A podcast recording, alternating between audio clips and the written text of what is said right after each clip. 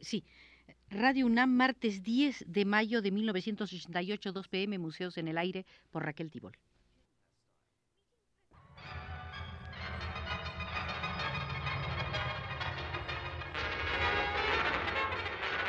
Radio UNAM presenta Museos en el Aire.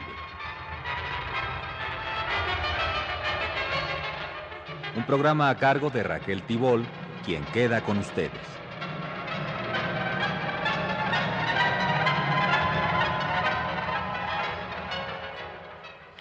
Segunda visita, segunda, al Museo del Teatro.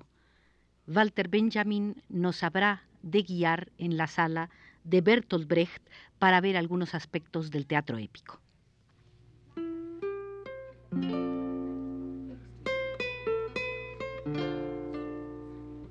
Erinnerung an die Marie A.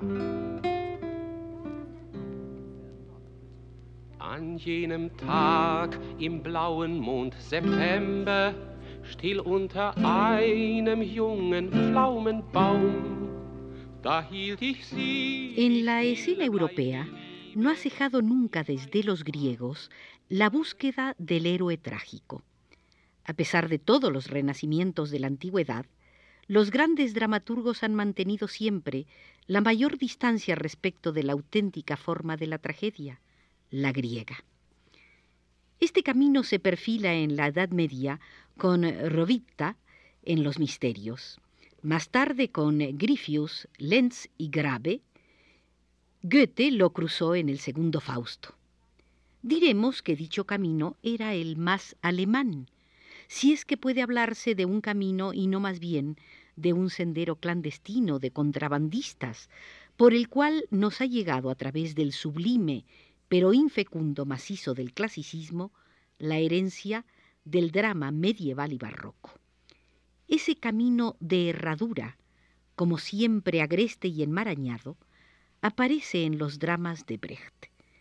El héroe no trágico es una pieza de esa tradición alemana que su paradójica existencia escénica deba ser rescatada por nuestra propia existencia es algo que desde luego no la crítica, pero sí los mejores pensadores como Lukács o Franz Rosenzweig han reconocido pronto. Ya Platón, escribía Lukács hace muchos años, reconoció el antidramatismo del hombre superior, del sabio. Y sin embargo, le llevó en sus diálogos hasta el umbral de la escena. Si se quiere considerar al teatro épico más dramático que el diálogo, que no lo es siempre, no por eso tendrá que ser menos filosófico. Las formas del teatro épico corresponden a las nuevas formas técnicas, al cine y a la radio. Todavía en el tiempo en que Walter Benjamin escribió este ensayo, no existía la televisión está en la cumbre de la técnica. En el cine se ha impuesto ya más y más el principio según el cual debe serle al público posible en cada momento engancharse y que por tanto hay que evitar supuestos embrollos, así como cada parte debe poseer, junto a su valor en cuanto al conjunto, otro propio episódico, todo lo cual se ha hecho estricta necesidad en la radio frente a un público que enciende y apaga su receptor a cada momento, caprichosamente. El teatro épico trae a la escena idéntico logro. Por principio, no hay en él nadie que llegue demasiado tarde. Este rasgo delata que la brecha que abre en el teatro como manifestación social es mucho mayor que el daño que le hace en cuanto diversión vespertina. Si en el cabaret la burguesía se mezcla con la bohemia, y en las variedades se cierra para toda la noche el abismo que separa a la pequeña y a la gran burguesía, en el teatro para fumadores que Brecht proyecta, los proletarios son los contertulios. Estos no se extrañarán de que Brecht exija a un actor hacer la elección de la pata de palo por parte del mendigo en la ópera de tres centavos, de tal manera que precisamente a causa de este número haya gentes que se propongan volver a visitar el teatro en el mismo instante en que se ejecuta. Las proyecciones de Caspar Neher son más bien carteles que anuncian esos números y no decorados para una escena. Los carteles cuentan entre los componentes básicos del teatro literarizado. La literarización significa que lo figurado se mezcla con lo formulado, dando así al teatro la posibilidad de establecer una conexión con otras instituciones para la vida del espíritu. Im schönen Sommerhimmel war eine Wolke, die ich lange sah. Die war sehr weiß und ungeheuer oben, und als ich aufsah, war sie nimmer da. Con otras instituciones y en último término con el libro mismo, la nota al pie de página y la comparación que se hace pasando hojas deben introducirse en la dramaturgia. Pero ¿qué anuncian las imágenes de Neher? Brecht escribe que toman tal posición frente a los acontecimientos que el comilón real en Mahanogi está sentado ante el comilón dibujado. Bien, pero ¿quién me garantiza que el comilón de las tablas tiene más realidad que el que se ha dibujado? Nada nos impide sentar al de las tablas ante el real, esto es, hacer que el dibujado detrás sea más real que el de las tablas. Quizás se nos entregue entonces la clave del efecto intenso y peculiar de pasajes que se escenifican así. Entre los actores aparecen no pocos como mandatarios de poderes mayores que permanecen al fondo. Operan, por tanto, como lo hacen las ideas de Platón, en tanto que procuran modelos a las cosas. Las proyecciones de Neher serían, pues, ideas materializadas, ideas materialistas, ideas de situaciones auténticas que se acercan tanto al acontecimiento que el temblor de sus contornos delata de qué cercanía aún más íntima se han desgajado para hacerse visibles.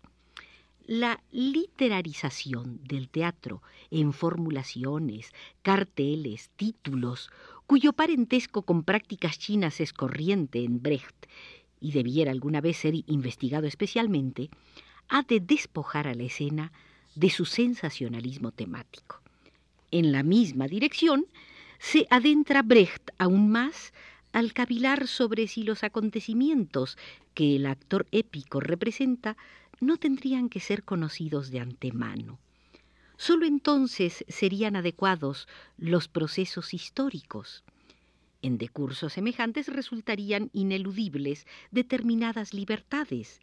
Poner los acentos no en las grandes decisiones que están en la perspectiva de la expectación, sino en lo inconmensurable, en lo singular. Puede ocurrir así, pero también puede que ocurra de una manera completamente distinta. Esta es la actitud básica de quien escribe para el teatro épico. Se comporta con su fábula igual que el maestro de ballet con su alumna. Para él lo primero es flexibilizar al máximo sus articulaciones. Se alejará del modelo histórico y psicológico tanto como Strindberg en sus dramas históricos, porque Strindberg ha probado consciente de su fuerza, un teatro épico no trágico. Si en obras eh, del círculo de existencias individuales ha recurrido al esquema de la pasión cristiana, en sus historias ha abierto el camino con la vehemencia de su pensamiento crítico, con su ironía que lo desenmascara todo a un teatro gestual.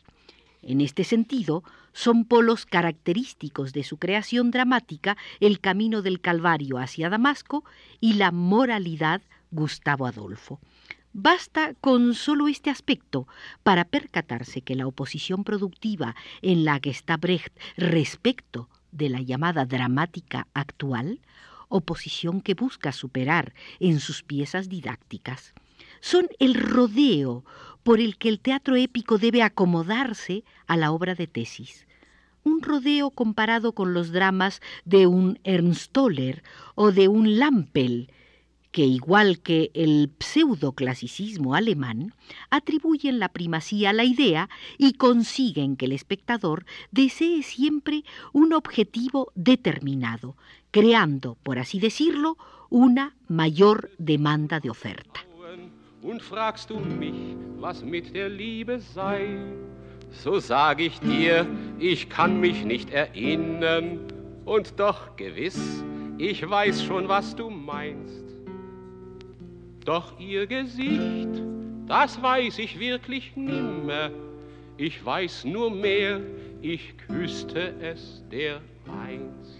En lugar de estrellarnos desde afuera contra nuestras situaciones, Brecht se arregla para que dichas situaciones se critiquen a sí mismas dialécticamente y contrapongan de manera lógica sus diversos elementos. Su cargador, Galigay, en Un hombre es un hombre, no es sino un escenario de las contradicciones de nuestro orden social. Y quizás no sea Secumbrecht demasiado audaz definir al sabio como escenario perfecto de esa dialéctica. En cualquier caso, Galigay es un sabio.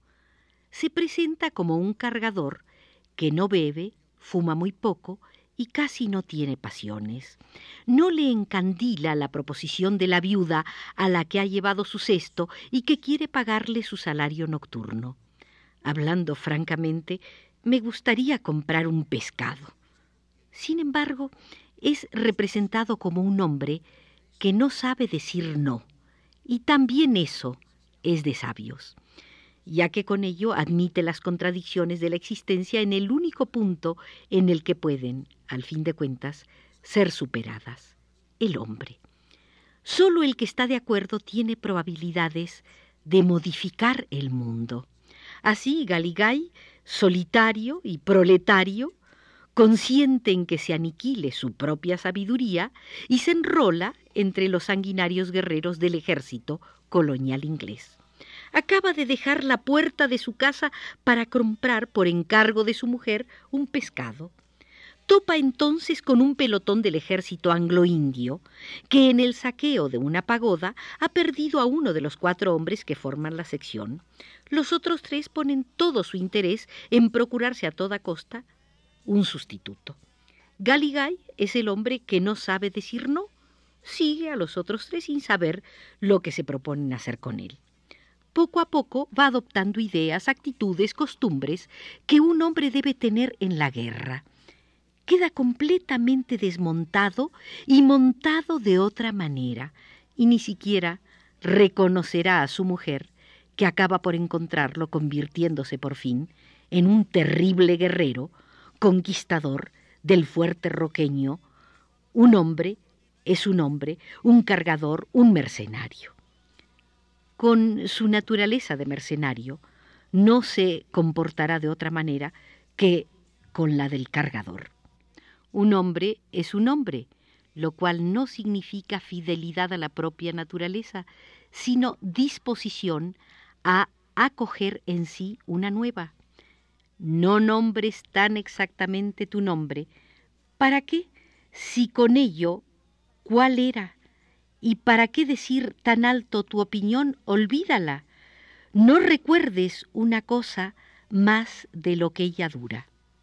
El teatro épico pone en cuestión el carácter recreativo del teatro. Conmociona su vigencia social al quitarle su función en el orden capitalista. En tercer lugar, amenaza a la crítica en sus privilegios. Consisten estos en un saber especializado que capacita al crítico para ciertas observaciones sobre la dirección y la representación. Las normas que se ponen en juego en dichas observaciones rara vez están sometidas a su control. Puede, además, ahorrárselas confiando en la estética del teatro, cuyas particularidades nadie quiere conocer exactamente.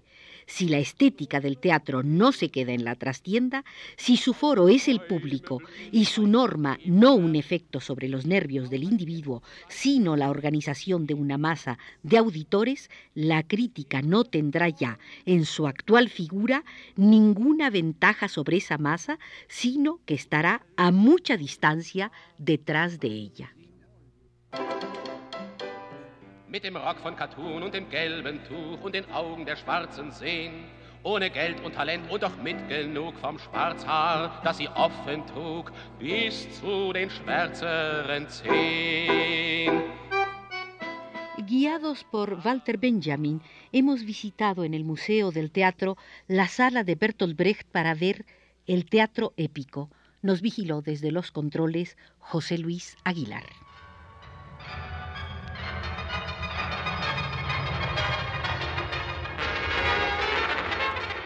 Radio UNAM presentó Museos en el Aire.